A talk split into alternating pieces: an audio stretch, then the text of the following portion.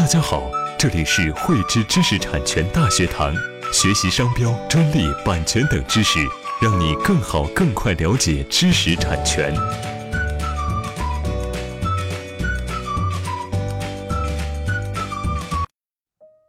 俗话说啊，林子大了，啥鸟都有。专利多了啊，滥用专利权的这个行为啊，也是越来越多。在现实当中啊，就有部分的这个当事人向我们反映过，我们的产品呢跟别人的专利技术差异巨大，明明不侵权，可是呢，专利权人啊他却到处给我们的经销商去发律师函，说我们侵权了，这样呢，弄得我们的产品都卖不出去，损失非常巨大。这个时候，我们作为当事人应该怎么办？对于这样的一个情况呢，如果说放任不管，这样呢，就会给被发函警告的这个主体呢带来非常严重的损害。对此呢，最高人民法院出台了相应的司法解释，为了防止知识产权滥用，保护被警告方的一个正常的生产经营，提供了一个司法救济的一个途径，也就是呢，我们诉讼当中经常提到的一个确认不侵权之诉。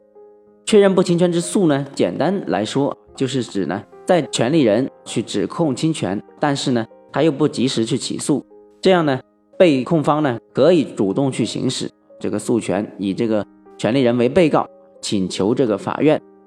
来判决确认其不侵犯权利人知识产权的这么一种诉讼。那么，对于专利确认不侵权之诉，我们应当要了解哪些问题？接下来呢，我们将从三个方面来做一个简单的介绍。首先，必须存在权利人。已经发出侵犯专利权的这么一个警告，并且呢，这个被警告方有合理的理由来确定其并没有侵犯专利权人的权利。另外呢，这个警告的形式也不应当仅仅只限于警告函或者律师函的这么一种形式，其他呢，可能能够令到这个被警告方陷入到不利状态的这么一些法律文书等文件呢，也应当归纳到警告函的范畴之内。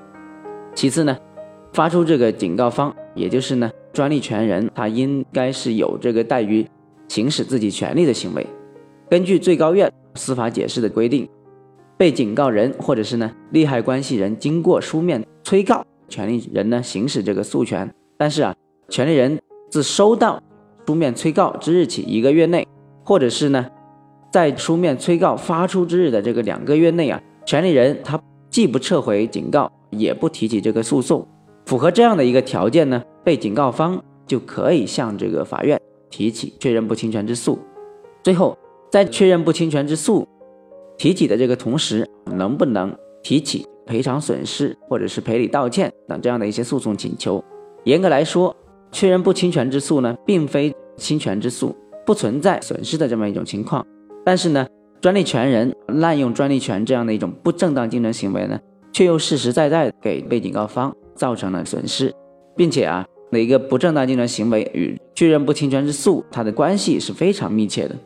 目前虽然是没有明确的法律法规来规定，在这个专利确认不侵权之诉案件当中，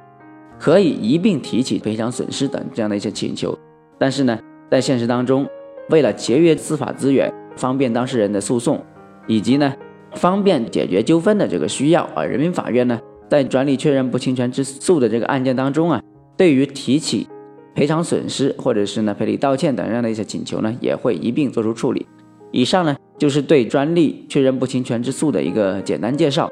在现实当中，